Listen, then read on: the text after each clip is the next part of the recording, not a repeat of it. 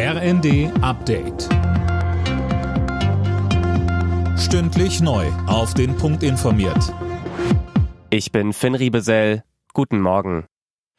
Bundesjustizminister Buschmann hat ein Ende aller Corona-Maßnahmen gefordert. Grund, mehrere Experten haben die Pandemie in Deutschland für beendet erklärt. Als politische Konsequenz sollten wir die letzten Schutzmaßnahmen beenden, so Buschmann auf Twitter.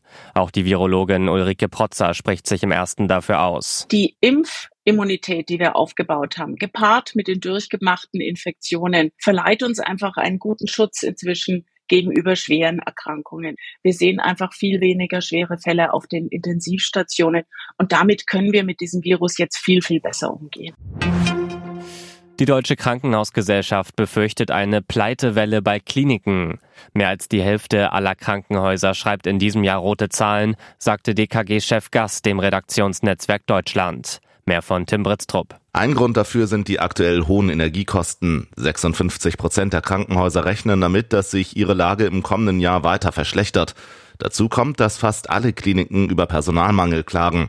Deutschland könne sich weitere überraschende Krankenhausschließungen nicht leisten, sagte Gass. Das hätten Corona und die zuletzt gehäuften Atemwegserkrankungen gezeigt.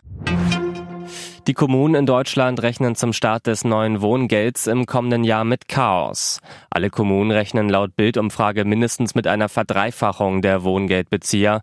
Wer einen Antrag stellt, muss sich auf lange Wartezeiten einstellen, heißt es weiter. Der gnadenlose Wintersturm sorgt in den USA weiter vielerorts für Chaos. Bisher gab es mindestens 47 Tote. An der Ostküste waren am Weihnachtsmorgen mehr als 200.000 Menschen ohne Strom. Laut dem US-Wetterdienst soll das Wetter aber heute wieder besser werden. Alle Nachrichten auf rnd.de